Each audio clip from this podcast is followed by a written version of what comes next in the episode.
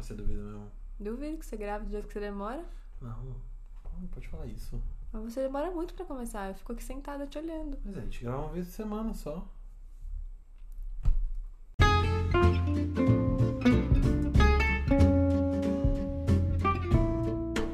Olá! Olá. Energia pra cima, Bruno. Beleza, Lá em cima. Lá em cima, Rogério. Vamos, Renan? Bora, bora! Está começando mais um episódio de História da Vida Privada, um podcast sem fins auditivos. A gente acertou a entrada. Acertei? Acertamos a entrada. Ah, finalmente! Então hoje nós vamos falar sobre podcasts em homenagem à ótima entrada do podcast. A gente vai falar um pouquinho sobre esse boom do podcast na internet, o que que tá rolando. Por que, que isso tá acontecendo agora? O que, que isso tem a ver com o que já aconteceu lá para 2006, 2007, 2009 até 2010 com o YouTube e os YouTubers e coisas do gênero e também por que, que a gente tá fazendo isso agora. É isso, bora!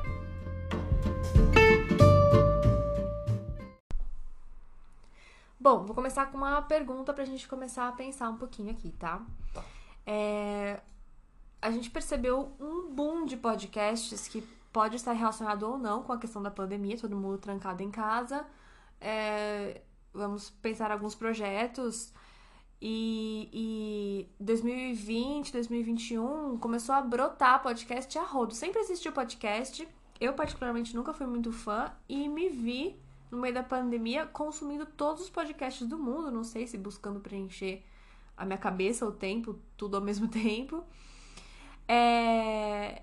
E, e, enfim, do nada tá em pauta.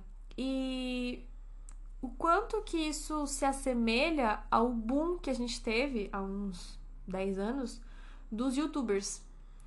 É, porque eu não sei se você é da época do YouTube raiz, Eu, que é o YouTube da Kéfera e do Felipe Neto, do Não Faz Sentido. eu frequentava Lan House antes de ter YouTube. Mas assim, é, existiam youtubers antes do termo youtuber existir, né? Eu, eu lembro de assistir os 5 minutos da Kéfera, eu lembro de assistir o, o PC Siqueira, como é que chamava o, o canal dele? Mas poxa vida. Mas Poxa Vida, ou Não Faz Sentido do Felipe Neto, e tinha mais um ou dois. Tinha dessa letra? Tinha o Desce a Letra, foi um pouquinho depois deles, e era, e era o que tinha, assim, tinha cinco canais, e era o que tinha, o resto era tipo vídeo de música no YouTube. É. E de repente teve um boom de youtubers. A criança hoje quer crescer e virar um adulto youtuber. Quando eu. Quando eu tive os primeiros contatos com o YouTube, eu lembro que eu ia na Lan House pelo menos umas duas vezes na semana pra jogar GTA. É, e eu jogava GTA Santo André. e, e eu via. E, e eu basicamente ia na Lan House pra jogar. Ou eu jogava GTA ou eu jogava um, um, um Need for Speed qualquer que, que tinha lá instalado na máquina.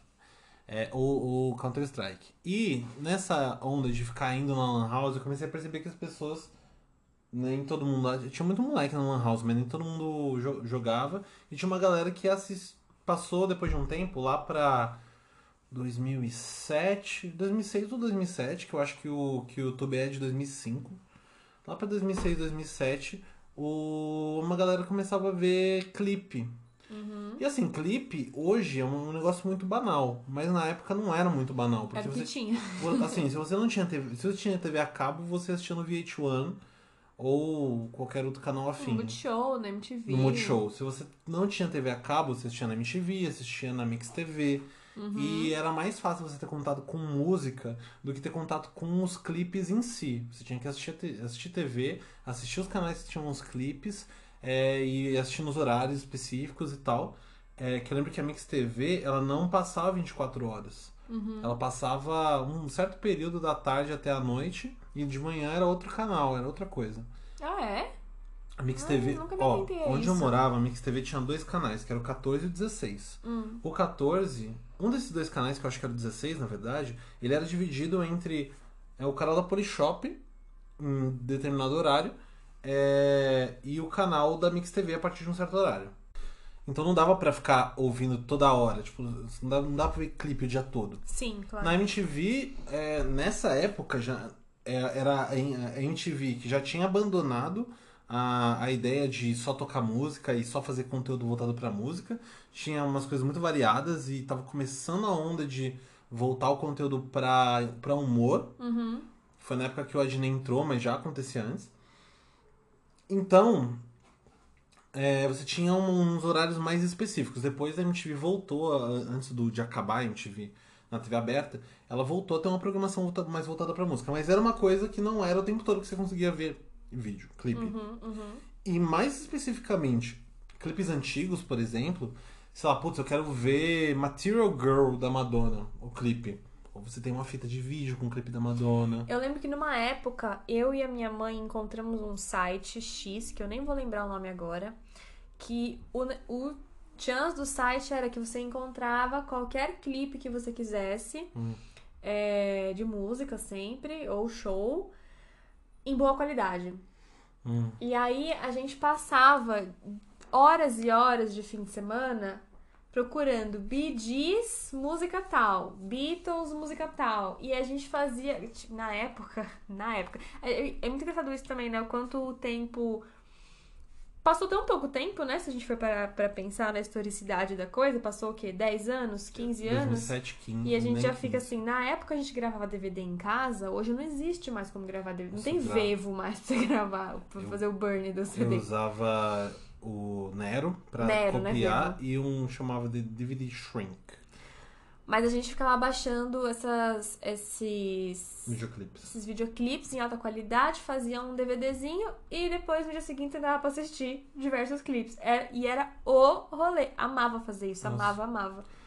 E não, assim, acho que até tinha o YouTube, mas a- o YouTube não era ainda é, o que ele é hoje, de ter tudo, de ter, sabe, artistas e tal. Tinha um vídeo ou outro esquisito, tinha umas, umas coisas de TV que foi jogada assim no YouTube. Ninguém sabia mexer muito bem, ninguém sabia aproveitar. Hoje eu acho que é muito melhor. É, a gente não entendia muito bem a proposta. A gente sabia que dava pra ver uns clipes. Não eram todos, o acervo, obviamente que hoje deve ter trilhões de vídeos no YouTube, Uhum. mas é, era um acervo bem mais limitado, tinha muita coisa que você não achava. Só que era uma época da internet em que a gente não se preocupava tanto com as coisas que a gente não achava. Porque não é uma. hum, hoje a gente tem uma questão de, putz, eu quero. é, eu quero ouvir a biografia inteira ah, do. ah, a discografia inteira do George Maltner, por exemplo. Até pouco tempo atrás não tinham todos os discos do Maltner no Spotify, por exemplo. E eu ficava reclamando, porra, não tem Árvore da Vida no, no, no Spotify. Agora tem que eu descobri hoje. É, mas, eu- mas aí isso, isso é uma coisa de agora. Tipo, só o fato de ter disponibilizado vários discos desse cara numa plataforma que você ouve online já é um negócio muito, muito de é, muito foda. E pra época seria muito foda já. Porque a gente achava uma coisa ou outra. Eu usava, por exemplo, pra baixar música o ForShared. O ForShared sim. era. Eu baixava música por música. Eu comecei a ter o- a ideia de ouvir um disco inteiro e de pensar onde em, que- a, em que disco tá localizada aquela música que eu tava ouvindo muitos anos Sim. depois. Tanto que, assim, na época eu baixava pra ouvir música pop, né? Eu ouvia Britney Spears, eu Musi- ouvia Lady. Gaga. Música pop, você me respeita que eu sou véia. e, e aí, hoje eu penso, né? Quando eu ouço falar, quando eu leio, ah, a gente tem que pensar que quando a Britney lançou o álbum, sei lá, Circus, né, Circus já é mais novo, quando ela lançou o Blackout, mudou tudo pra mim. E eu fico assim, gente, que blackout? Óbvio que eu sei o que é, mas Você pensa nos clipes, né? você pensa nos clipes, você pensa nas músicas e você conhece, tipo, cinco músicas de um, cinco músicas de outro. Cinco... No futuro você vai e fala, ah, tá bom, essa é a discografia. Olha quanta música você não conhecia. Hoje o Spotify deixa tudo bonitinho, empilhadinho ali pra você, mas a gente não. Não tinha nem como procurar, a não ser que você tivesse condições também de, além de TV a cabo, ter como comprar todos os CDs que saíssem e tal, que não era muito meu rolê. E CD era um negócio. Hum, Caríssimo era um CD. Era caro, não, nem era tão caro, ele é bem mais barato. Ele sempre foi mais barato que o disco. Assim, foi com. No começo não, porque tecnologia, até você conseguir fazer em larga escala a um preço baixo, é difícil ele ter custo baixo. Mas ele foi feito para ser portátil e para ser mais fácil de, de obter do que um disco, que era um.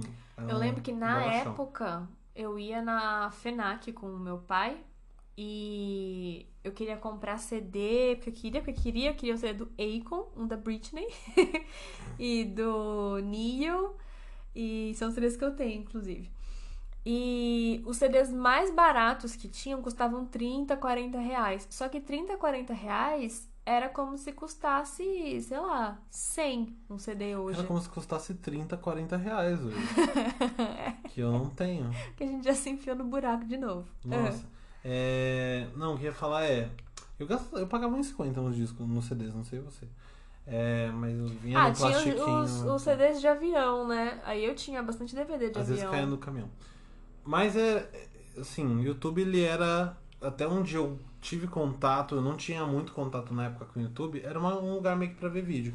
E eu via, sei lá, eu via muito Marcelo D2, ouvia. Hum, você se desenvolvia e evoluía com seu filho? Eu sempre ouvi essa música. Mas o. Eu já ouvi, eu ouvia pouca coisa, não, tinha muita variedade, mas eu ficava ouvindo coisa no YouTube enquanto eu jogava.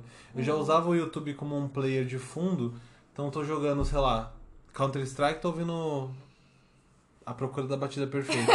Provavelmente é uma batida policial. Ah, Ah, enfim, é aí com o tempo você come- começou a ter um burburinho. Isso ainda é 2006, 2007. Eu não tenho nem ideia de como era a configuração dos computadores que eu usava, mas dava pra jogar todos os jogos que tinha lá. Não sei, não sei como, hoje em dia não dá mais. É, mas aí começou a ter uma coisa de conteúdos diversificados e conteúdos de humor.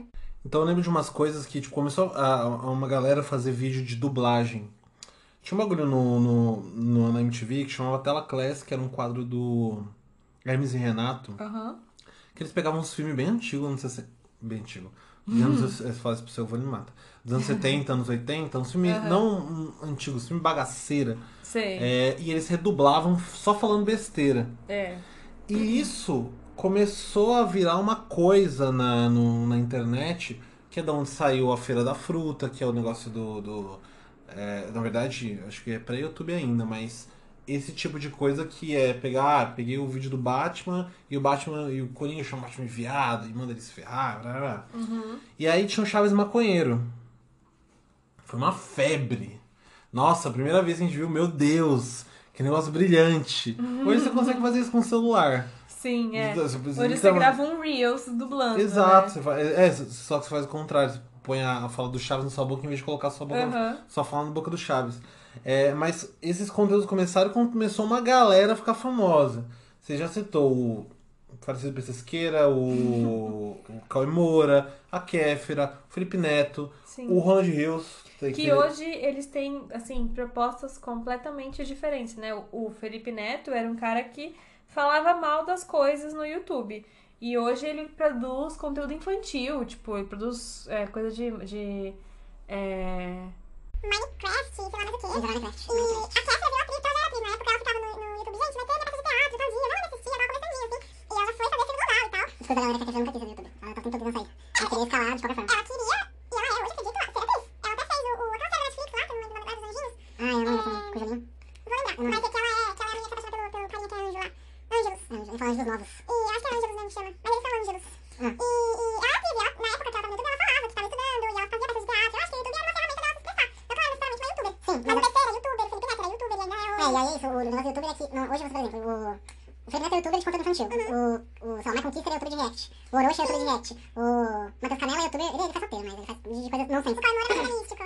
Ele é react jornalístico. É. só que ele- isso é nicho já, é uma coisa... Na época você não tinha. Tipo, a galera do YouTube. Sim. Então, tipo, nossa, olha esses caras do YouTube. Ó, o Cocielo. O Cocielo, que já publicou na internet. Cocielo é nova, é. Não, eu tenho uns 7, 8 anos de internet, é fácil. É 10, bobear, assim. É que a gente não conhecendo. Mas é, e, tipo, você vê essa galera e começava uma coisa de profissão futuro. E o, o YouTube virou uma, uma espécie de celebridade, porque muita gente conhecia, tinha muito acesso. E assim, do mesmo jeito que foi no, com, com o stand-up, ainda 10 anos antes, ou sei lá, uns 8 anos antes disso, que era uma galera que era o grupo, tinha dois grupos de stand-up, era o grupo do em São- do no Rio de Janeiro e o Clube da Comédia em São Paulo. Você tinha, sei lá, 12 comediantes. Ah, galera, isso é assim. Galera faz stand-up, como que é stand-up? Como que faz stand-up? Do jeito que os caras fazem, que é o que fazem, o Rafinha Bastos, o Fábio Porchat, o Diogo Portugal, o Nani People, o que eles fazem é o stand-up. Aí começou, isso tinha nos Estados Unidos, mas começou a virar uma coisa de nicho, mas primeiro começou com um grupinho que era o grupinho. A mesma coisa aconteceu com, com o YouTube. Era um grupinho que era a galera que fazia vídeos, não é nem do quê? Fazia vídeo. A maioria deles fazia vídeo só falando coisa, só comentando, só fazendo observação. Que era meio que conteúdo humorístico, mas sem fazer piada.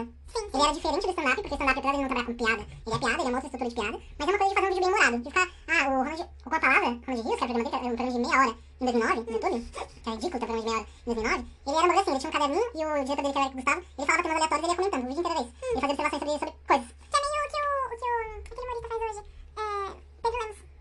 O do Mente Vazia? É. É. Mente Vazia no ar, é que ele pega um tema e vai fazer. Ele fala, ah, hoje aconteceu tal coisa e ele faz o vídeo. O Ronald é tipo coisa, não é necessariamente, ah, todo bem dirigindo ele? Acho que Não, o Pedro Lemos sim, falando do Ronald. O Pedro Lemos ele faz notícia, ele fazia notícia, tipo, ah, aconteceu, sei lá, o Bolsonaro falou de indígena, aí faz um vídeo falando sobre isso. O Ronald News era o Eric que tinha palavras, depois ele fala, choquito, ele fala que achava choquito. Fala, puta, é, passar embaixo da escada, ele fala que é, e fazia algumas observações bem humoradas. Isso era o rolê da internet na época. O, o negócio do Felipe Neto era um pouco diferente, que era ficar falando, falando mal, criticando, com, de forma é, mais incisível. Eu vou ela ela fica puto. Sim, era estourar. Era, era, é, ainda não tava lixado, mas depois começou a lixar. É aquele humor que, tipo assim, você tá indo porque o cara tá puto porque Sim. a Bela, porque o, o Crepúsculo não brilha. Ah, você vê, você tá tudo piadinho. Tá, por nada disso. Era, essas piadas também. É, hoje a gente jamais daria risada das coisas que tinha, eu acho. Acho que mesmo sem as piadas de baixo calão, não daria risada do É que eu, na época, tinha, o quê?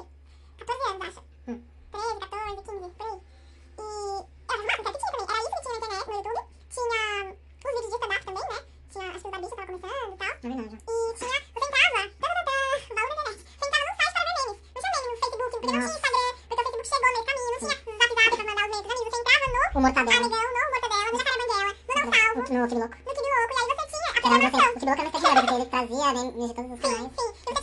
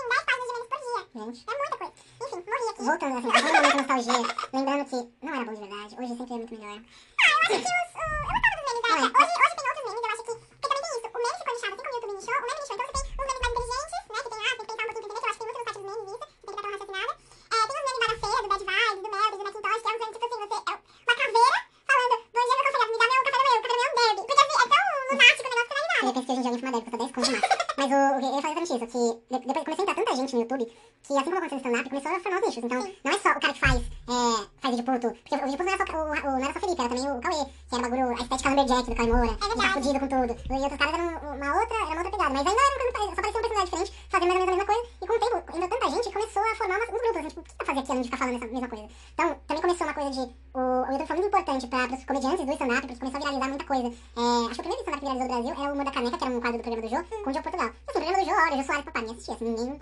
Jô passava tarde pra caramba. Então, assim, o público que tá acordado pra assistir o programa do Jô já é reduzido. Então, chegava todo mundo. A momento que ele tá no YouTube, pra ser streamado, você pode assistir em qualquer horário. E aquilo, como ninguém conhecia, e foi um negócio, foi, foi eu decidi, mais ou menos até hoje. Ele virou um negócio. E aí, o YouTube virou um lugar onde começou a virar um lugar onde os caras podiam é, compartilhar o trabalho deles pra conseguir chamar é, atenção pro, pros shows. Sim. Começou assim, então, tipo, putz, ó, É, uma coisa que o Whindersson faz muito hoje, né? Ele faz um mês eu tô dando show no céu, 200 no shows. Eu nem quem faz no show, na verdade. Eu eu eu sei que começou a fazer stand-up não sei o que fazia antes no show. Mas aí começou esse, é, essa... Começou a galera, começou a fazer... Eu não sei quando começou, por exemplo, o nicho de fazer react no YouTube. Quem foram os primeiros caras que começaram a fazer, tipo, ah, vou fazer um vídeo aqui, vendo o que esse cara tá falando. E a gente, dois velhos na internet, é... a gente começou a ver vídeo de react, acho que durante a quarentena. Foi, foi ano passado. A gente começou a namorar hoje. foi logo antes, um pouco antes ainda. É, um, um pouquinho antes. É, mas assim, se, Dois anos pra cá. se é mais recente que isso, eu não sei dizer. Mas ideia, quem era Canela também. Eu descobri, no, você ter uma noção, Canela, ele começou no, no Guaraná, é, acho que no meio do ano de 2019, e a gente foi, dois meses depois, pra Porto Alegre. Eu vi ele no, no aeroporto. E eu falei, ah, esse cara, ele faz um. Eu já vi esse cara, ele faz uns vídeos no canal da Antártica. Não tinha assistido, eu só vi que tinha os vídeos lá, então eu ainda tentei. Aí depois que eu vi o canal no aeroporto, acho que foi em Congonhas, aí eu fui ver o que se tratava, aí eu comecei a assistir. Então mesmo, esses caras, eu nem conhecia, eu já via a thumbnail do vídeo no YouTube, mas até então, e o canal, eu tenho que internet, você viu? Os primeiros vídeos tá com uma cara adolescente, velho. E é mesmo. Magérrimo, há muito tempo que ele tá magérrimo. E aí, então, tipo, tem esses grupos que fazem, eu, eu não sei de onde eles vieram, o Lucas também, ele é, ele é novo, mas ele já tá no YouTube, no YouTube faz bastante tempo. Eu acho que faz 7 anos que ele tá no Faz. YouTube. É que o, o Lucas sabe aquele tipo de youtuber, é... do passado. Que é tipo... Não, tá falando castanhado.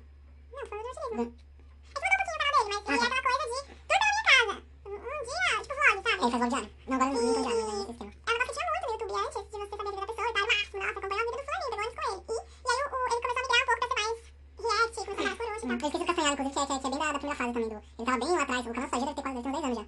E ele fazia isso que é todo voltado pra nostalgia, de anos 90, bem forte. Acho que o, o Castanhari, ele deve ser do comecinho dos anos 90. Ele tem uns 30 agora. Então ele é bem isso, tipo, ah, tudo tinha anos 90, brincar de peão, assim, todo tempo de, de canal deu pra explorar basicamente os anos 90 inteiro, porque ele passou os anos 2010 inteiro fazendo isso. Então 10 anos dá pra, dá pra, dá pra explorar 10 anos. É, mas essa galera, e aí começou a ter muito nicho, de forma que eu não sei todos os nichos. Mas tem nicho, por exemplo, você tem caras como o Manual do Mundo, que é um canal que faz é, descoberta científica, não necessariamente é, astronômica. Astronômicas? Astronômicas. É, não é não, tem não de gastronomia mesmo só. É mais de, de, de, ciência mesmo, de física e tal. E, e, tutoriais, que também é um outro nicho. Então o nicho de tutorial é muito grande. Embora aí tem o nicho tech, que é um nicho que eu, que eu, que eu consumo, inclusive, que é de ficar fazendo review, de ficar explicando como funciona determinada parte de determinado aparelho, como você escolher. Tipo, mano, tudo que eu compro hoje, eu procuro no YouTube um review. Eu comprei parafusadeira, porque eu falei, por que eu vou comprar um review de parafusadeira? Eu vi review quando eu comprei meu tablet, eu vi review quando eu comprei meu celular, eu vi review quando eu comprei meu computador, eu vi review quando eu comprei cabo. Eu tava vendo review quando a gente tava reformando a casa pra ver é, tudo que a gente tá ia fazer. Exato. Parede verde, review de parede verde. Não, e você vai comprar uma coisa, por exemplo, putz, a gente, tá até, a, a gente não tem muita ferramenta, a gente tem pouca ferramenta, tinha uma pra fazer a bem tá simplesinha, e eu fiquei tipo, é, eu entendo essas coisas, eu tenho que procurar quem entende, geralmente você com seu pai, seu avô, Sim. nossa, precisa de indicação de furadeira, então, tipo, ó, furadeira, uma coisa que o homem da família vai saber, o patriarca da família vai saber, eu não tenho patriarca na família, então eu fui no YouTube procurar um patriarca, encontrei inclusive os caras, falei, caralho, esses caras fazem um muito louco, falando de furadeira e ferra. Nossa, que louco, e, e, aí eu, e aí você percebe que tem isso gratuito, sabe se eu comprar uma coisa aqui, de uma marca que eu não conheço, eu fico procurando coisa na internet, review e tal, então isso, é isso é por si só é um nicho, porque mano, saiu o celular novo da Motorola, ah, Motorola, eh, é, tipo, Edge Pro Plus 2023 com Eco. Uhum pô, mas aí, o celular custa 15 mil reais. Não é, não é impossível. Não é o caso, mas não é impossível. Porra, você vai gastar 15 reais assim, na lata? Você, você não sabe, mano. Tipo, ou pelo menos ver quem tá falando sobre. E aí, se o negócio é muito novo, às vezes nem é muito novo, mas você não confia nas pessoas tão perto, você procura alguém que faz isso e tal. Então, é, isso é outra coisa que começou a acontecer no YouTube. Então, todos esses nichos, eles passaram pra existir no YouTube. O nicho de humor, ele se dividiu, tem gente que faz animação no YouTube, tem gente que faz só conteúdo humorístico, tem gente que faz sketch, gente que faz tutorial, gente que faz vídeo... Vim pra casa. É, todo tipo de vídeo, a gente faz só paródia, a gente faz só... É, análise, análise jornalística, tem gente que faz jornalismo. Então, todos os nichos foram parados, de certa forma, no YouTube. E eu acho interessante essa coisa da, de nichar, porque não é porque é nichado que não é, que não é conhecido, né? E, e a gente tem diversos níveis é, de famoso. E você pode ser extremamente famoso e ninguém te conhecer, entre aspas, assim. Tem 4 milhões de seguidores não tem menor ideia de E você é, de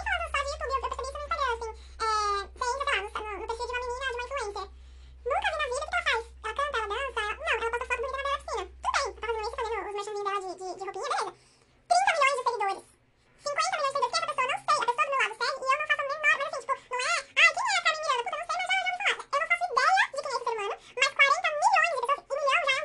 número que a gente não Mas é esse número mesmo? Tá exagerando? Porque geralmente eu vejo alguns milhões. Tô dando exemplo, mas tem. Tô jogando esse número, não tô falando de uma menina específica. Não, é que no, no YouTube eu sei que tem tipo, uns canais que tem alguns milhões, mas assim, acho que o canal com mais seguidores não tem 40 Vamos milhões. pensar, por exemplo, o Igor do Igorismo, né? É, ele, além de ter o canal dele, o bichinho trabalha, faz stand-up, ele trabalha no Paraná, ele trabalha no Banco Inter, é Banco? Banco Pan. Banco Pan. Ele faz o, o diário semanal do Bruno Mota. E ninguém conhece ele, que a gente conversa, a gente precisa mas todo mundo que a gente Isso é conhece. verdade, mas se você for olhar, os números dele não, não são muito altos. É, se você olhar lá, tipo, ele, ele dos caras do Guaraná, ele é um dos poucos que não tem um milhão de seguidores, um milhão de inscritos no YouTube.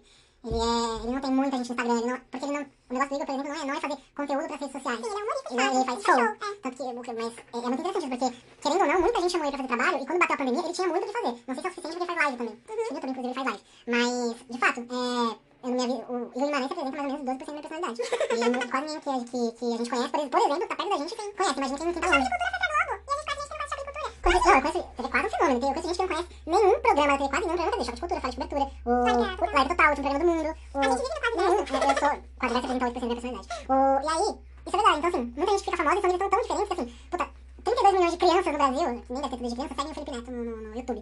Só que quem é mais velho pode não conhecer. O irmão dele não, porque é dif- o, o Lucas Neto é diferente, porque ele tem muito produto. Então você não tem só o, o, o canal dele no YouTube. Quem não vai ter acesso ao YouTube não vai, não vai saber quem é. Mas ele tem revista, ele tem pelúcia, ele tem jogo, ele tem um monte de coisa. Então essa coisa expande. Mas pra maioria dos youtubers que não são isso, e que tem mesmo, sei lá, o Orochi, a gente descobriu por acaso pelo canal do Guaraná, inclusive. Foi. E ele tem Ele um... pegou o especial de Natal, a gente foi ver com o cara. A gente achava ele mó mala. Como Sim, assim? ele acabou de bizarro. ficar, E quando eu olhei, ele tinha na época mais de 2 milhões de seguidores. Hoje ele tem 4. No quarto canal dele, porque os outros foram cancelados. Sim. O canal anterior dele já tinha quase 2 milhões quando... Ele quando... faz isso, né? E, e assim, quem é esse cara? Ele é um maluco de Maringá, Ele faz uns vídeos bobo, bobo. cheio de espinha na cara, fica fazendo vídeo bobo. E E é se a gente verdade. for pensar no react do Orochi e do Felca, por exemplo, o Felca tem todo um roteiro, ele tem, ele tem um estilo de reagir, de tirar uns carros mais usando palavras assim, tipo, esse humor diabético, tipo, o que que tem a ver, humor diabético, ele tem todo Uma jeito. coisa da palavra. É E, diferente. e, e o Orochi só, tipo, ri e tira sarro, é, é uma outra pegada. E, tipo, o con- consumo, já eu consumi todas as gameplays de Among Us, nunca joguei umas três vezes. Consumi todas as gameplays do Orochi, é engraçado. Ele tá feito uma live pra duas pessoas. Mas ele não é um humorista. Ele não é humorista. O Felca tem mais uma cara de humorista, pelo menos ele escreve humor nesse sentido. Sim. Mas é verdade, dentro do nicho tem vários nichos, né? Tem o nicho de humor é, de react mesmo, tem os caras, tem, um- porque assim, o Orochi, o Kister e o Luba, embora eles tenham um público um pouco diferente, principalmente o Luba, tem que pegar um pouco mais velho, é, eles são próximos, eles são do sul, eles são Paraná, vocês. E Eles você, são amiguinhos. você acha que teve uma, uma certa migração da galera do YouTube pra podcasts no geral? Em qualquer plataforma, né? Porque Então, o negócio é assim. É, primeiro, antes de, de mencionar isso, eu, é interessante falar que o YouTube ele virou, depois que ele virou uma febre, ele virou uma- um produto, um, ele virou um trabalho. Porque todas as pessoas que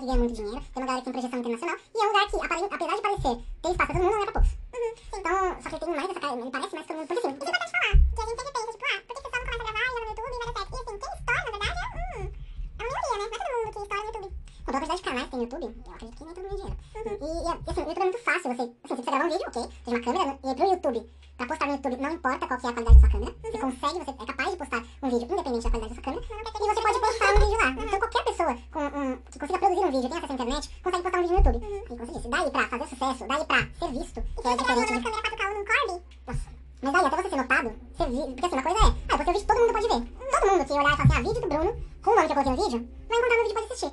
Mas por que essas pessoas procurariam meu vídeo? Ah, elas têm que ter contato, então elas precisam ser apresentadas. Como é que o YouTube faz isso? Ele entrega, tem um feed, ele entrega coisas baseadas no seu interesse. Então assim, quem tiver, quem gostar de coisas parecidas com o que você tá fazendo, vai receber o seu vídeo de notificação, às vezes. E você normalmente já tem um Instagram. Não, e, e às vezes, isso vai acontecer determinado de acordo com certos parâmetros que nunca são abertos. E é um espaço que, assim, se eu, eu soltar um vídeo de react de um vídeo X e o Orochi soltar o mesmo vídeo de react do mesmo, mesmo vídeo, mesmo que eu tenha um, uma abordagem original e mais parecida com, com a do Orochi, ele não vai se entregar igualmente. Por conta do público, por conta da forma como o algoritmo funciona. Então eu não vou ter nenhum, nenhum engajamento e o Orochi vai ter muito engajamento, ou vai ter um engajamento dele, que é imensamente maior que quem não tem nenhum. Então, ele é um lugar que, embora pareça que todo mundo pode fazer, tem trilhões de vídeos, foi no começo no, YouTube, quase ninguém bomba, bomba, bomba. E, mas mesmo assim tem muita gente. Eu acho que não tem. Você muito vídeo com milhões de views. Milhões, mesmo que a pessoa não, não- não- Mano, dezenas de milhares de pessoas assistindo um vídeo. O estádio do Corinthians tem capacidade de 48 mil pessoas. 48 mil pessoas é gente pra caralho. Quando acaba o jogo do Corinthians, a galera não consegue entrar no metrô todo mundo junto. São 48 mil pessoas. Imagina, isso, essa quantidade de pessoas vendo o mesmo vídeo. Você pensa, nossa, pô, muita gente. A gente imagina, 48 pessoas, o Nelson Carino lotado, abre o telão e mostra o seu vídeo. Só que no YouTube não faz muita coisa. 48 mil views, tá, se você conseguir dar uma sequência, postar vídeo sempre com a mesma frequência, não importa se é semanal, se é mensal, se é diário, mas não quebrar, então se você posta vídeo duas vezes por semana, é, se- não, se você postar vídeo toda quarta, você não pode postar quarta e sexta, você tem que postar ou na quarta ou sexta, você vai postar quarta, quinta e terça, não, você faz uma vez por semana, aí você tá mandando três na semana, você vê o que tá acontecendo, desespero isso, e aí entrega. Então você começa a ver que é uma coisa um pouco menos é, favorecida do que parecia lá no começo, que a gente não tinha a menor noção de entrega, de, nossa, como é que um vídeo do Cauê Moura foi parar no meu feed inicial? Você não se pergunta isso. Então, é, é, é sonhar mesmo um sonho impossível. No caso do YouTube, ele é meio um sonho impossível. Às vezes tem um cara ou outro que consegue estourar, ganha uma notoriedade, mas eu acho que hoje em dia tem um grupo já, alguns grupos que estão lá e que vão fazer isso. Aí, voltando pra pergunta que você falou, da migração, eu acho que o podcast, como você já tinha dito no começo, ele sempre existiu. Eu acho que o podcast existe desde que existe internet. Eu acho que o podcast existe desde que existe o rádio, né? É que... é, Essa é uma lógica de pod- de feed de podcast mesmo. Ah, sim. É que eu vi uma... Essas coisas tipo zoando jovem, sabe? Um, tweet. Às vezes fala um TBT na cabeça. Silêncio, o jovem tá tudo na memória. Aí eu vi um que era... Ah, ia ser legal se tivesse um podcast, assim, que fica falando as notícias o dia inteiro. Agora. E a gente, você pode ligar lá e ouvir o tá falando na hora. Silêncio, o jovem tá descobrindo rádio. É, mas então, isso é- o, inclusive, pelo menos no Brasil era, era o famoso web rádio no começo, e às vezes era, era um podcast. Mas a ideia do, do podcast, ela, ela, é- ela já era acessível na época como internet, porque áudio pesa bem menos que vídeo. Então você upar um vídeo de 20 minutos, mesmo que em, em definição péssima, em 2003, era praticamente impossível. Agora, um áudio de uma hora, usar um áudio de meia hora, que não não acho que ter podcast tão longo, um áudio de meia hora, você consegue, ele é bem, ele é bem mais leve, mais fácil de compactar e tal. Então já era uma facilidade pra você acessar esse conteúdo, ainda que na época tinha todas as limitações que a gente já conhece da internet na época. Só que, beleza, existe há muito tempo, alguns podcasts que estão ativos hoje, que são alguns dos mais ouvidos, eles estão há muito tempo, o Nerdcast tem muito tempo, tem tipo, bem mais de 10 anos. O Não Ovo tem muitos anos também, que é o podcast do Não Salvo. É, só que o nicho do que vê podcast não era o mesmo grupo que, eu- que, que assiste, que consome vídeo no YouTube, não era na época, e era um grupo muito específico. Então nunca bombou pra caralho, assim, tipo, nossa, podcast, irmão, é o futuro. Mas é, sempre foi. O, a ideia que as pessoas que ouvem podcast no podcast é a mesma ideia que as pessoas que usam Linux tinham e tem de Linux até hoje, que é ano que vem vai ser o ano do Linux. Linux vai bombar, vai dar um negócio, vai vir um negócio. Mano, todo mundo a usar Linux, porque o Windows tá uma bosta. A mesma coisa podcast. Ano que vem vai ser o ano do podcast. Aí o que aconteceu? Teve um bagulho chamado, chamado pandemia de SARS-CoV-2. E 2020 se tornou o ano do podcast, mas não se tornou o ano do Linux. Talvez, eu uso, mas não é difícil, é difícil. Imagina, um temporal de graça. Assim, por que será, né? Porque a gente poderia ficar... O podcast é uma coisa que você pode ouvir e você não precisa necessariamente estar parado olhando, né? Você vai prestando atenção com seus ouvidos e pronto. Então, eu, em casa, milhares de vezes ligo meu podcastzinho, vou fazer coisas de é, hidratar cabelo, a faxinar a casa, a passear com o cachorro, a qualquer coisa. Você não tá ouvindo nenhum, aquele programinha. Agora, um vídeo você não consegue, né? E, e por que será, né? Que a gente ficou preso em casa e, de repente, é, você poderia ficar assistindo vídeo a sua casa inteira. Eu sempre, eu sempre, é, quando- mesmo quando não era música, eu sempre fui da cultura de ouvir vídeo. Bem mais do que, do que é, assistir. Principalmente porque eu não tinha internet em casa, eu não tinha Wi-Fi. Eu tinha internet no celular, então o celular gasta muito. Então às vezes eu, eu baixava o vídeo, de forma- formas legais, claro. É, eu baixava o MP3 do vídeo. E eu ouvia, o, dependendo do tipo de vídeo que dava pra fazer sentido só ouvir, eu só ouvia. Então, pra mim, embora eu não ouvisse podcast também, antes da pandemia, pra mim fazia algum sentido você ouvir. Mas eu acho que a questão do vídeo, ela é um grande é, impeditivo das pessoas. ver- Todo mundo se acostumou a, a consumir muito vídeo. E não importa o que a pessoa tá fazendo, se ela tá se movimentando, se a movimentação dela é crucial pra você entender o que ela tá falando, você quer ver a cara dela na tela. E aí, o que aconteceu? Fenômeno flow. Os caras olharam e falaram assim, olha, podcast, eles queriam fazer o que o Joe Rogan faz, que é, que basicamente, o, tudo que é feito de podcast hoje no Brasil é baseado nesse princípio do Joe Rogan. Podcast com convidado sempre foi podcast de entrevista, como se fosse um Letterman, como se fosse um Larry King, alguma coisa assim. É, mas aí o Joe Rogan chegava, trocava, chegava chamava a galera pra trocar ideia. Ele é comediante, o Joe Rogan, ele é stand-up, e ele chegava e ficava trocando ideia com as pessoas. Às vezes ele, sei lá, fumava maconha com alguém, ficava trocando ideia, literalmente trocando ideia. E ele virou um fenômeno nos Estados Unidos. E uma galera daqui ouvia o Joe Rogan. E qual que é o Joe Rogan? Ele é filmado. Então, assim, se você quer ouvir o Joe Rogan, você bota lá no seu, no seu qualquer é, plataforma que você ouve é, podcast, você ouve. Se você quiser ver a cara dele, você vai lá e vê a cara dele no vídeo. Então, é uma coisa, os caras, dois lados, né? Sim, o menino Bruno Monark e o, e o Igor Feliz Caralho tiveram essa... É, chama. O, aí eles olharam e falaram, olha, a gente podia fazer essa, essa, essa ideia de fazer um podcast de conversa, em vez de ser um podcast de entrevista, porque o Monark não tem condição de... Só de forma ruim. Aí, Não, o Monark não tem condição de jogar na frente uma, uma entrevista. Mas a gente, faz, a gente faz filmado e joga no YouTube. E eu acho que foi o... assim, foi uma das grandes ideias, e a segunda dos convidados, porque conversou aí todo mundo, um monte de gente foda, de todas as áreas, e isso ajudou muito E eu eles acho a... uma movimentação interessante, porque é, cada vez mais, quanto, quanto menos você falar melhor, quanto menos você escrever melhor, quanto mais curto for o vídeo, a piada tem que estar no Reels de 15 segundos, tem que estar setup punch, ah, o vídeo tem que ter, sabe, o áudio tem que ter 10, 15 segundos no máximo, o, o post no Instagram tem que ter meio parágrafo, eu não considero duas, três linhas no parágrafo, tem que ter quatro, cinco linhas ali, dividir como está no meio, aí a pessoa cansa de ler, tem que ter tudo vai, vai, vai, vai, vai, vai, e aí de repente, o cara tá falando por 4 horas e meia, você tem que assistir. É, eu, eu até me pergunto hoje se é, isso consegue verter pro áudio. Eu comecei a. Porque assim, começou a pandemia, o Flow já existia, ele bombou na pandemia. É, eu já tinha ouvido falar do Flow e nunca tinha tido nenhum, nenhum motivo pra ouvir. Eu tava, quando eu comecei a ouvir podcast, eu não tava ouvindo o Flow, eu ouvia outros podcasts, o podcast eu também nunca ouvi. Mas eu vi o, o podcast do Mansal, ouvi o Decretos, e eu lembro que eu assisti o Flow, quando eu assisti, quando o Boulos foi no Flow. Foi. Foi o primeiro Flow que eu assisti, eu olhei e eu falei, ah, deixa eu dar uma olhada, pra ver que tinha. tinha... Tava na época da eleição. Foi um pouco antes da, da, da, da campanha começar. Eu falei, deixa eu dar uma olhada. Eu falei, ah, o Bolso foi legal. E aí, a única coisa que eu sabia do Flow é que era um reduto meio dos Ancaps. Porque os, a boa parte dos primeiros convidados eram uma galera mais Ancap. Aí o, o Igor, começo da entrevista, ele falou, a gente não consegue chamar a galera esquerda pra cá, porque a gente não tem. E aí o Bolso decidiu ir. Então eu olhei, achei interessante aquele movimento que tava acontecendo, de fato de os caras serem mais voltados pra direita. E mesmo tentando, e aí ó, eu entendi também que não era um... O Flow não era bem um espaço de, de, de confrontamento, de ideias, era mais de trocar ideia. O moleque, ele, ele fala bastante besteira, mas assim, ele não...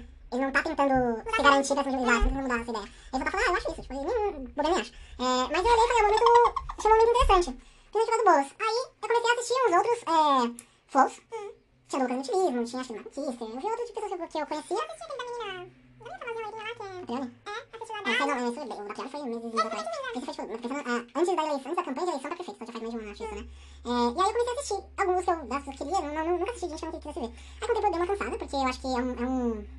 é um... É é formato, aí da forma como eles conversam, às vezes é muito repetitivo, independente do convidado, você acaba entrando nos mesmos temas. Eles falam maconha, estado mínimo. E, e já sei, tipo, beleza, você tá com o Skylab, o Rogério Skylab ou com o Bruno Collor, você tem a mesma conversa com os dois, né? Aí, e só que aí, o que acontece? O Flow foi o primeiro a ter esse momento, aí entraram juntos. E junto, alguns caras junto mesmo. Pode por exemplo, ele entrou como um filho do Flow ali, que a ideia do, do, do Monark e do Igor era, com, era, era que eles usassem por um tempo o estúdio, e depois eles fossem proprietários de parte do, do, do Podpah, 25% se não tô errado. E o... Então, ele já, que já existia. Mas só pra, pra terminar do Podpah. Os meninos eles começaram junto, aí começou o. Eram esses dois no começo. É o, o Flow e o Podpah. Depois começou a ter alguns. O Mais Que 8 Minutos já era um programa que existia. O Rafinha tava fazendo antes da pandemia. E, e aí ele. Não é, ele era um programa de entrevista, porque o Rafinha faz um pouco mais de entrevista mesmo.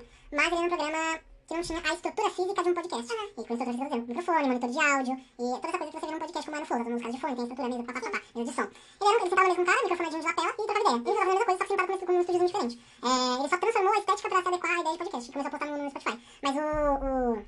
Começou esses grupos, e eu acho que esse momento que a gente tá, é o momento de 2007 a 2010 do YouTube, mas para o, o, o podcast. Porque o podcast, ele se reinventou no YouTube, mas ele se expandiu, porque a gente tem o fenômeno da, da Twitch, que é um lugar onde a galera gamer ia fazer streaming, e aí a mesma coisa do YouTube, a mesma coisa do Spotify, começou com um nicho, ou a mesma coisa do podcast, começa com um nicho, mas expandindo, o Twitch começou a fazer isso, tá bem rápido. É uma galera que fazia streaming de jogo, todo mundo jogando, não importa que seja, você entrar no jogo que você quer, ver quem tá streamando o jogo que você quer e vai assistir, e começou a entrar numa galera diferente, começou a entrar na galera do React pra fazer React ao vivo na Twitch, ganhou, ganhou uma, uma doleta, e aí o Flow foi pro, pra Twitch, começou a fazer, acho que eles começaram na Twitch, inclusive, porque a, a, num dado momento eles só recebiam perguntas pela Twitch. Acho que não tem a ver com a porcentagem que eles tiram do, do, do que você recebe e tal. É, então, a Twitch virou um, um âmbito onde eles podiam é, fazer uma grana, porque podcast em si, no, no Spotify, por exemplo, não dá grana. Então, os caras estão ali, então, sei lá, o Não Ovo, ele tem grana de, de patrocínio. Eu não tem grana do Spotify, nossa, o Spotify vai te uma grana aqui pra gente, não é assim. Precisa conteúdo pra que alguém é, fazer propaganda no meio. Ou faz propaganda, ou faz comentário, As pessoas fazem sub, né? faz sub. Tem superchat também no, no, YouTube. Sim, mas tudo você tem sempre é procurar uma outra plataforma pra grana. Ou faz aqueles apoios e tal, se que eu tô produzindo. É, o, Dá uma Flow tem uma, uma de membros lá também. E aí eu acho que a gente tá nessa fase. O encheu de gente, aí tem. Aí tá começando a criar os nichos. Você tem o Flow, ele não, não conseguiu comprar o Podpah, mas ele tem o Vênus, que é um Flow, o, o, que, o que eles come- começaram a chamar de Flow das meninas, de Danone, que é com a Cris Paiva, que é comediante, e a Yasmin Yassine, que é uma menina na internet. Ela, ela é comediante, mas ela não é da começar up ela, ela é uma que, faz, que ficou conhecida imitando a voz do Google e do Cebolinha. Então ela faz um tanto de imitação, não é de dublagem, ela é imitadora e ela, ela tá na internet, ela é, ela, ela, tipo Instagram, ela, essas coisas assim. Aí tem o, descobri um chama Fala Cadabra, que é um maluco mágico, que faz, o, o primeiro, o primeiro convidado dele é o Robertinho, do, do, do Coisa Nossa, assisti. Mentira. É, Felipe Barbieri, acho o nome dele. E aí, então, é uma, e aí tem o, o Inteligência Limitada, que é o Rogério Vilela, que é, o Rogério Vilela é um cara que tem mais internet que a internet. Ele é do stand-up, mas ele, ele era o cara do mundo canibal. Lá atrás, na época, época de Negão Mortadela, tinha mundo canibal, Havaiana de Pau e essas coisas assim. Então, esses grupos, eles começaram a, começou a dar uma nichada de leve. Então, por exemplo, o Rafinha ele gosta de receber comediante, gosta de receber gente pra falar de basquete e gosta de receber jornalista do sul. Nichos. Aí ele recebe também, recebe é, político, recebe filhos, recebe bolsa, sabe quem quiser. Mas ele vai chamando uma galera que é do, do que, que ele curte. O Flow meio que chama todo mundo. O Podpah, ele começou a chamar muita gente do, do rap e do trap. Então, toda semana tem um trap. Essa semana tem o, teve o Neto, mas tinha, sei lá, 15 trappers lá meio junto. Então, essa galera tá muito lá. O Vênus é mais variado também. Eles chamam, eu, eu, eu acho que eles chamam, ela chama mais mulheres do que os outros. Mas, mas não é, é meio que o Flow, meio que chama todo mundo, mas também chama humorista, porque a atriz é humorista mesmo. e tal. É, o Fala Cadabra, até onde você chama qualquer um que, que for, que, que, não é necessariamente da mágica, não é necessariamente da comédia. E aí, só que aos poucos eu acho que criando os nichos. Porque assim, existe todo um mundo no, do, do podcast que não tá incluso nesse grupo. Sim. Mas que não tem muita atenção também. Não, a gente citou 7, 10 podcasts, isso não não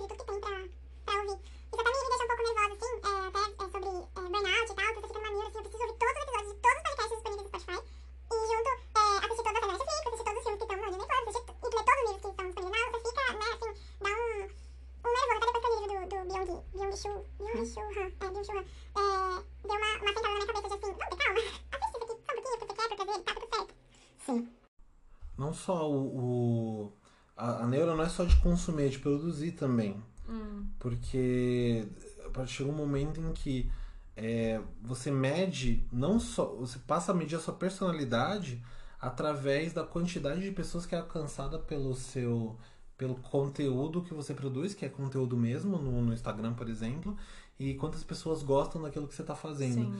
Virou uma moeda muito poderosa o gostar. Embora ah, cada um em específico não valha nada, você precisa ter muitos desses e, tipo, mano, a, sua, a busca da sua vida é, mano, eu postei. As minhas fotos sempre dão 100 curtidas. Eu postei uma agora que deu 10 curtidas em uma semana. Eu vou apagar essa foto, senão vai sujar um histórico Sim. sabe? E aí eu acho que isso é outra. A gente tá vivendo num um mundo em que os, esses, essa parte de números de engajamento é uma coisa cada vez mais importante. Gera a nossa vida. Número de engajamento gera a nossa, gere a nossa vida. É, para quem é microempreendedor, para quem tem aquela lojinha pequenininha. Tudo você tem que fazer uma página é- no Instagram pra Sim. e aí tudo você é psicóloga e você tem que fazer reels de psicologia para ter engajamento, para chamar as pessoas para fazerem se consultar com você. Você é cozinheira e você tem que fazer, ter um canal no YouTube de culinária para as pessoas encomendarem o seu bolo. Tudo você tem que ter a sua profissão e uma segunda profissão, né? De, de Você precisa ser o que você quer e influencer. e, e fazer marketing digital. É, todo mundo devia ter curso de marketing digital, estar bombando na faculdade. Bom, no meio disso tudo, ah, começou um movimento muito importante que é o História da Vida Privada. podcast sem fins aditivos. Que é esse podcast super ouvido que, que tá acontecendo nesse Sim. momento. Que nesse momento tem, tem um, quase 30 pessoas que ouviram um determinado episódio de, do podcast. Então essas quase 30, potenciais quase 30 pessoas devem estar ouvindo isso agora. É, E ele começou um pouco como consequência desse movimento, né? De movimento de, de produzir coisas, você É. diz? É, é, a gente começou. é, a gente tinha. Como a gente ficou muito tempo na sala de casa, assim. A gente tinha é, mais tempo pra conversar e, sabe, aprofundar conversas e tal. E aí me deu um, um clique assim.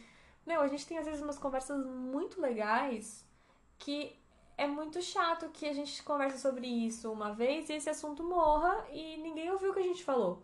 Então, seria legal ter um lugar pra deixar gravado, tanto pra gente quanto pra outras pessoas que possam querer ouvir uma conversa legal sobre um, um tema X, sem muita, muita pretensão de É. ser o próximo flow, né?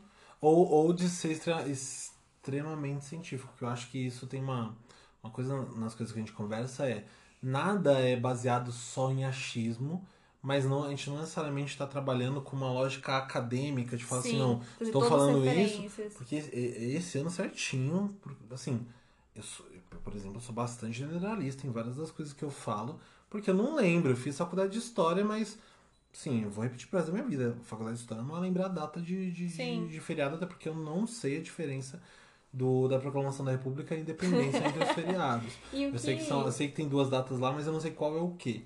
E o que é achismo, a gente deixa muito claro. Isso aqui é fonte de vozes da minha cabeça. Eu não tô dizendo isso com base em alguma coisa. Quando eu tô dizendo com base em alguma coisa, eu falo, não, porque tá ali no livro do Paulo Freire, página 10. Às vezes, Tá. mas é, mas é que tá. é- Às vezes eu não sei a página, a mas ela gente disse que tá lá. Exatamente, a gente tá meio que no meio termo. Sim. A gente, é- a, gente, a gente sabe que tá lá, mas não sabe qual que é a página. E é uma forma de. é, essa coisa de, de você ter projetos, né? Porque eu acho que antes a, a intenção era você fazer uma faculdade de algo que você goste. E pra você trabalhar com o que você gosta, que vai dar dinheiro, mas que vai ser prazeroso e tudo. E eu acho que começou a haver uma movimentação de, meu, eu preciso trabalhar pra ter grana. E aí o que eu gosto vai ser um projeto, não é necessariamente um hobby, não é jogar bola no fim de semana, mas eu vou ter esses projetos em paralelo aqui. E aí eu acho que foi uma, uma soma, né, de, de tudo. É, eu acho que é interessante até pensar como é difícil fazer um, podcast. Porque assim, muitas coisas envolvendo. Primeiro, a, a- eu pelo menos forcei essa ideia de que, ó, a gente vai fazer um podcast, mas a gente não vai fazer um podcast para atingir milhões de pessoas. Que a gente precisa ter isso em mente, porque você olha pros números e fala assim, nossa, meu Deus, eu sou um fracasso. Não, mano. Sim. se o seu, seu podcast não é entregue, ou as pessoas. Ou não necessariamente o que você tá falando com a, com a pessoa é tão interessante assim pra todo mundo. Pode ser que ele não deixe de ser importante, o conteúdo. Uhum. Ele é importante pra você, é importante pra pessoa com quem você conversou, e às vezes é pra algumas outras. Não quer dizer que Mas- 200 milhões de pessoas querem saber disso. Mas na maioria das vezes é porque você não tem a entrega, né? Assim, a- mesmo que o conteúdo não fosse bom o suficiente, se ele tivesse a entrega correta, ele seria muito ouvido. Isso é uma questão também. A qualidade ela não é tão primorosa em Sim. relação à quantidade, né? Tipo, ah, o que é o que é mais bem produzido, o que é melhor roteirizado, tem mais, não é uma questão meritocrata. Uhum. É- é- assim, ela tem a ver com você saber jogar com o algoritmo daquela plataforma. Sim. Então, assim, no nosso caso, eu fico super tranquilo em relação a, tipo, putz, eu- eu- é muito interessante lembrar, eu sempre olho, sempre que olho os números, os nossos, nossos singelos números, eu percebo que a gente tem os dois últimos episódios da primeira temporada eram duas partes da mesma coisa, que era um episódio sobre cinema brasileiro. Eram dois episódios sobre cinema brasileiro. O segundo episódio de cinema brasileiro é o nosso episódio mais ouvido. E o primeiro é o menos ouvido. Então as pessoas começaram do meio pra frente. A maioria das pessoas. Então provavelmente as pessoas nem voltaram a ouvir. Aham. Porque você ouve o negócio do meio do caminho pra frente, não tem pé sem nem pé nem cabeça. cabeça. Mas de qualquer forma, eu não vejo muito problema. Eu vejo como uma, uma, uma coisa muito natural. A gente não tá fazendo, nossa, meu Deus, como que não deu 100 views essa semana? Mano, não Sim. vai dar, porque, primeiro, a gente não tá muito com essa intenção. Puta, eu não tô divulgando e, e patrocinando post no Instagram pra divulgar. A gente não tá E fazendo quando isso isso. começa a gerar, a, a- a dominar a sua vida, né? Minha vida é baseada nos números do Spotify, nas minhas curtidas no Instagram. Fica né? uma bosta. é, a gente volta pra, pra estaca zero da discussão de sua vida vale o like do outro. Aí você tem que. E aí talvez você nem tá falando um negócio que você quer, que você curte, que você se interessa, mas você sabe que isso aqui dá, dá visualização. Falar de, sei lá, Among Us um ano atrás, dá visualização. Você vai se forçar a falar de Among Us? Não sei, não tem nada pra falar de Among Us. Eu não tenho, mas é um joguinho bem legal. Mas é, você tem que falar essa semana do Magazine Luiza que comprou o Kabum. Aí na semana que vem você tem que falar das Olimpíadas. E na Você outra. lembrou? Eu te E. falei semana passada, não sabia que tinha guardado essa informação. O quê? Do Magazine Luiza comprar o Você carro. falou acho que umas 12 vezes, amor. Eu tinha que me lembrar. É, e você quer falar sobre Olimpíada? Eu não quero, não tenho o menor interesse em falar sobre Olimpíada. Tá? Assisti alguns jogos, acho super legal. Tem toda a questão do, do da galera não receber um bom patrocínio, parará, parará. Você quer falar uma hora sobre isso? Eu não, eu não tenho repertório pra falar uma hora de Olimpíada. Então você também tem que fazer um negócio que Eu você não, quer. assisti uma hora de Olimpíadas. eu dormi no meio do jogo. Então, assim, deixa pro cara que curte fazer isso, fazer isso, mas, enfim. E além de tudo isso, tem toda a questão material, né? Você falou. Patrocinar post não é, não é, é barato. No Face, no, no Instagram, é, não sei se no Spotify tem também isso. Mas você- colocou 10 reais a semana, semana que vem o, o Instagram já tá. Ah, mas por que você não coloca 20? Aí você coloca 20, aí na outra, aí na outra. Aí daqui uns 3 meses, não, só entrego a partir de 150 reais. Eu acho que não, não- nem leva esse tempo todo. Ele pula de 10 pra 100 às vezes no Instagram. E, e você tem toda a questão de, né? Pô, é, Aí vira um trabalho, né? Tipo, a gente tá fazendo uma ideia. A gente tá colocando é, uma ideia que a gente queria executar uhum, numa plataforma. Se você Sim. precisa fazer tudo isso, ela, ela não só se torna. Ela se torna um emprego do seu tempo e um trabalho pra você. uhum. Aí vai virar mais uma. Em vez de você trabalhar 8 horas e fazer isso no seu tempo livre, você trabalha 8 horas e trabalha algumas horas também para esse projeto. Sim. Aí trabalha. Então, assim, nossa vida não pode ficar se- sendo sempre. É, nossa, eu tô gravando isso daqui porque eu preciso engajar. Mano, semana passada. Teve uma semana em que a gente gravou 3, três 4 programas. Uhum. Passamos três semanas sem, sem, sem gravar nada. Estamos gravando agora. Tudo bem? Tá em dia. Primeiro, se não tivesse em dia, nossa primeira temporada, inclusive, teve acho que umas três semanas de, de, de gap mais de uma vez. Tudo bem. Eu tô. Eu não tô, tipo, não é um trabalho, eu não tenho que fazer. Aí eu preciso entregar. Porque se virar isso, aí começa. A gente grava sempre que a gente quer gravar. A gente grava, a gente define os temas que a gente quer falar e a gente fala sobre o que a gente quer falar. Se a gente tem a obrigação de gravar toda semana e postar toda semana, você começa a, a fazer um conteúdo que você não gosta tanto. Sim. Pode até ter a mesma qualidade, mas você não gosta tanto. Você E é meio a fazer- fakezinho como a maior parte das coisas que tem na internet hoje. Tipo, fala galerinha, tarará, tarará. é uma coisa que, sabe assim, todo mundo faz, é tudo igual e é tão E é, é. E aí, pasteurizado. Você também tem que pensar assim. Aí já, já pensando num dos últimos tópicos que a gente tinha conversado. A estrutura para fazer um podcast, não, não para fazer um podcast ideal, se você conseguir imaginar o que o Flow gasta, de, porque assim, o Flow tem acho que umas 3, 4 câmeras, 5 câmeras talvez. Aham. São câmeras muito caras. Câmera não custa menos de 3 mil reais. Só que uma coisa que a gente não. Pelo menos eu demorei a me dar conta. A gente não percebe é que equipamento de vídeo é caro. Equipamento de som é igualmente caro. Então se, a- se as câmeras do Flow tem, custa 3 conto, sei lá, 5, não sei quanto custa de verdade, os microfones não ficam por menos, os monitores de áudio são caros também. Então não é um fonezinho que nem o fonezinho que eu tenho aqui, é um, um monitor de áudio, sei lá, 800 conto, um barão de uma marca boa. Então você tem como, você tem que, ai, eu vou fazer um podcast em casa com a minha namorada e a gente vai falar sobre o que a gente quiser. Ah, não, mas você precisa ter dois microfones bons, mais ou menos uns 900 mil reais cada um, 1.200 reais cada um. Aí vocês têm que ter um monitor de áudio, gasta mais 800 reais pra cada um. Um isolante acústico para a sala em que vocês estiverem fazendo, para que não tenha áudio externo. Então, assim, ah, um equalizador, uma mesa de sombra, equalizador. Alguém tem que mixar tudo depois, você tem Então, que pagar alguém pra fazer Você uma. precisa. Já virou uma. vinheta. Já não pode virar uma coisa que eu tô fazendo no fim de semana. Ele já virou um, um trabalho. E pro cara que é um trabalho, é um trabalho que exige um puto investimento no início, né? Porque, tudo bem, a gente não trabalha com isso, mas muita gente trabalha e vive disso. E Sim. vive do apoia-se. E aí você tem que pagar pra alguém fazer a vinheta, você tem que pagar pra alguém fazer as artes do podcast. É, Não, não, é, não é barato. Você tem que pagar pro Instagram entregar o seu, o seu o post que você falou do podcast pros outros. É, equipamento de áudio é muito caro, microfone é muito caro, fone é muito caro. Pensando no Flow que você citou, eles têm que ter no mínimo quatro microfones, Sim. quatro fones. Eles, eles as câmeras, etc, etc. Mais o aluguel do lugar, mais Ah, a é conta de deles. luz depois. Pior. Ah, É. então. Pior, tem que é comprar. pergunta. Mas É. enfim, é uma. exige um investimento. Odeio falar isso. Não, nesse mas- caso é investimento porque. No caso deles, né? Uhum. Pra gente não seria investimento, é um gasto mesmo. É, um, Sim. é uma commodity. Porque é, uma coisa é você ser a sua profissão você gastar, beleza, você vai gastar mil reais no, no microfone pra fazer streaming, por exemplo. Sim. Você vai ganhar uma grana no streaming e tal, você prende de volta. Não é o nosso caso.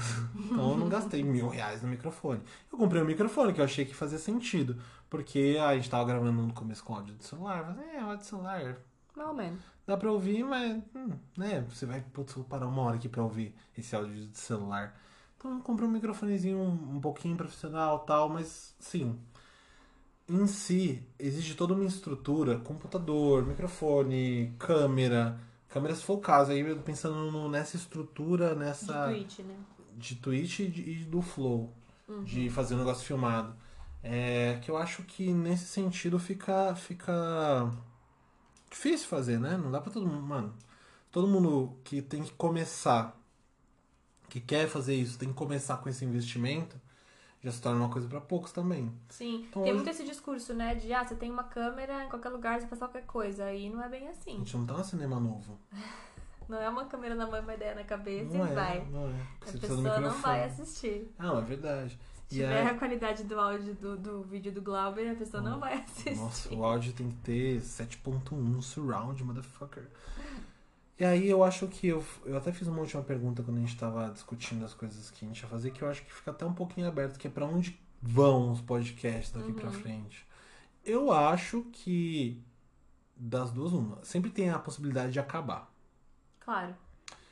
Eu nem tinha pensado nisso, na verdade. Mas tem possibilidade da pessoa, a galera cansar. Cansou do flow, cansou do, do, do que veio, que tá fazendo igual o flow. E, assim, às vezes alguém que, que conseguiu fazer um pouco diferente continua por um tempo, mas pode acabar. Pode acabar a onda. Assim como vai... Assim, comunicação é uma área que é difícil falar que uma coisa vai acabar. Porque o rádio ainda existe e a TV ainda existe. Então é muito difícil falar assim, não, isso aqui vai acabar, não vai ter mais. Pode ser que ele tenha, ele volte para um nicho. O rádio, ele é, mano, é coisa pra você ouvir no carro ou coisa muito de nicho. Obviamente que devem ter milhões de pessoas no Brasil que ouvem rádio, estão numa, numa situação que não tem acesso a todas essas outras coisas. Mas no, ger- no, no, no âmbito, entre aspas, que, no âmbito que você tem acesso a, a TV, a internet, a streaming, é, você não vai, é muito mais difícil você ouvir rádio fora do carro. Uhum. A TV começa a ser uma coisa assim também. Ela vai continuar sendo transmitida para milhões de pessoas, mas muitas pessoas né, nessas Vão regiões que vão ter streaming. acesso ao streaming vão acessar só streaming. No caso do podcast é um pouquinho diferente da TV e da- do rádio, porque o podcast já está no, na última etapa de acesso. Então você já tem que ter acesso ao rádio, já tem que ter acesso à TV, tem que ter acesso à internet para ter acesso ao podcast.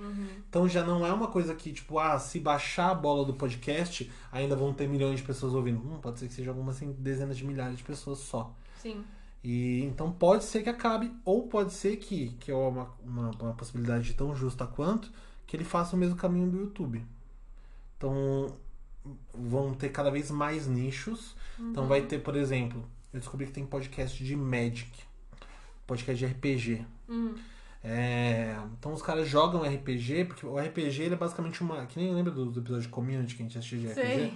Naquele esquema dá pra fazer em podcast com- só com áudio, porque a maior parte é imaginação mesmo. Você tem um roteiro lá e tal.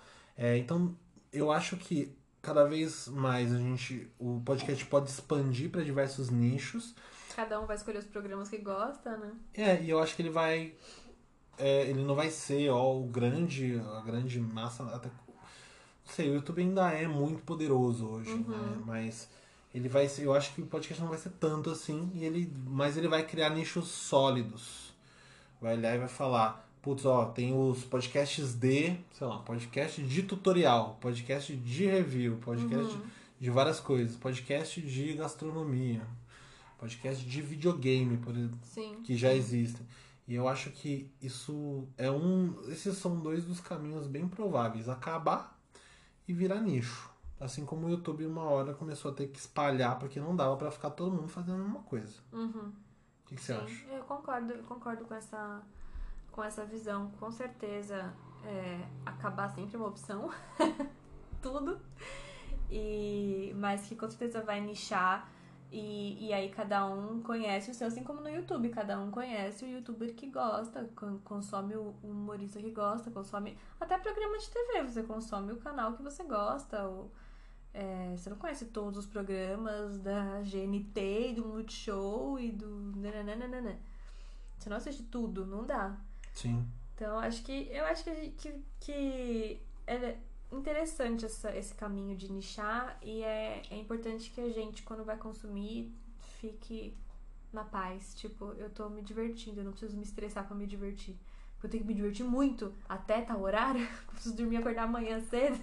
Então, ah, tipo, ser verdade. a Né? gente precisa desencanar um pouquinho e desencanar um pouquinho de, de, de cobrar o outro. Eu não posso virar pra uma pessoa agora e falar assim: Você nunca assistiu Grey's Anatomy? Nossa, não. Grey's Não, Anatomy então dá. você precisa assistir agora pra que a gente consiga conversar. Você precisa assistir 14 temporadas agora pra que a gente. Você entende que é desumano? É. Você precisa assistir pra semana que vem 14 temporadas de, de uma série? A única coisa que eu consigo exigir pessoas de assistirem é Fleabag, que tem seis temporadas. Duas temporadas de seis episódios cada de 30 minutos. Então, Isso dá, assim, a gente no sugere, mas tem que sugerir semana, na paz fim de semana você consegue zerar Fleabag. Ah, Na verdade, consegue. sim, no sábado você consegue. Se você estiver bem vagabundando, no sábado você consegue. Mas com paz, três horas por dia, você, você zera em, em, em um E é um negócio pra curtir. Se eu quero assistir só um episódio por sábado e assistir no, no meu tempo, tá bom. Isso é uma coisa que eu até queria conversar depois, que é a gente, eu já, já, já até conversei disso com você, que é a gente se obrigar a assistir coisas parecidas com o que a gente tá gostando. É, é. E nossa, ai, assisti Game of Thrones. Agora, pra você que terminou Game of Thrones, tem aqui, ó, 17 séries de temática parecida. Cara, eu já terminei de assistir Game of Thrones, porque eu tenho que assistir coisa. Não no mesmo universo, na mesma pegada. Sim. Às vezes eu quero assistir um negócio em outra pegada. Acabei de terminar, terminei de assistir o conto da Aya. Já me ferrei, eu não quero Não continuar quero assistindo um negócio mais. igual. Quero assistir o videozinho do, do, do Rafinha Bastos agora, me esquece. O Então, algoritmo mata a gente aos poucos. mas isso vai ficar para outro momento.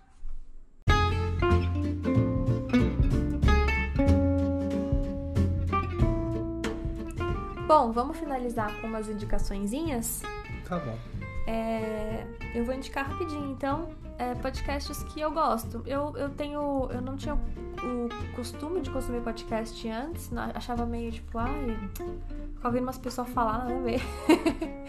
e, e recente, há pouco tempo, assim, sei lá, um- de um ano pra cá, eu tenho escutado cada vez mais. E aí eu queria indicar o, o podcast do o Grifa.